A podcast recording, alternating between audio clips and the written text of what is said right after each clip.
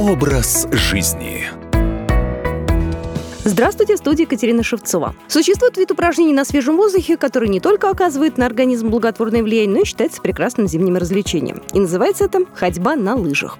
Ну, вы помните, в школе ну, каждый из нас действительно учился ходить на лыжах, кто-то хуже, кто-то лучше, но в любом случае, что это такое, мы знаем. Итак, давайте начнем с того, сколько сгорает килокалорий в процессе тренировки. Количество сожженных калорий зависит от нескольких факторов. От интенсивности движения, от величины основного объема самого лыжника, от времени тренировки, от температуры окружающей среды и, говорят, даже от рельефа. Ну, понятно, что взбираясь в горку, человек будет тратить большее количество энергии, нежели когда он ограничивался спокойным скольжением по прямой лыжне. Конечно, потенциальному лыжнику будет не безинтересно узнать, сколько калорий сжигается при ходьбе на лыжах. Конечно, тут нет единой величины, но, тем не менее, пределы энергозатрат известны.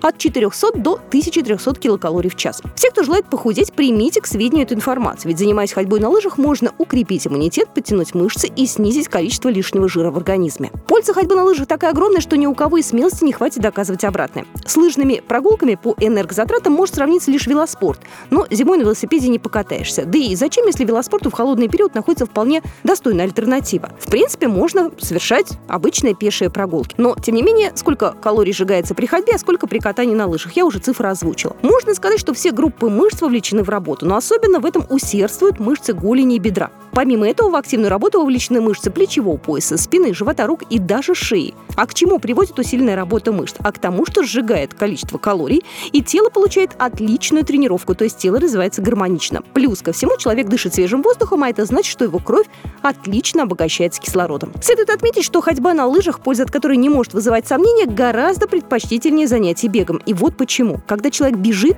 его суставы подвергаются колоссальной по величине ударной нагрузки.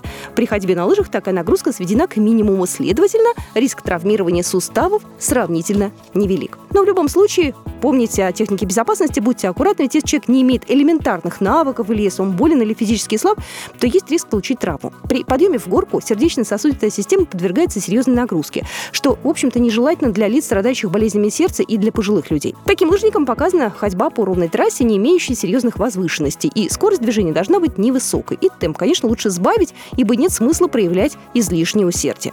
Перед тем, как поехать, рассчитывайте свои физические возможности. Не бойтесь упасть. Лыжные палки – очень надежная страховка. Попробуйте разучить основные ходы и стойки. Постоянно усложняйте себе задачу. Учитесь тормозить, поворачивать, подниматься в горку разными способами. Ну и в конце концов, ищите свою оптимальную дозу физической нагрузки. Образ жизни.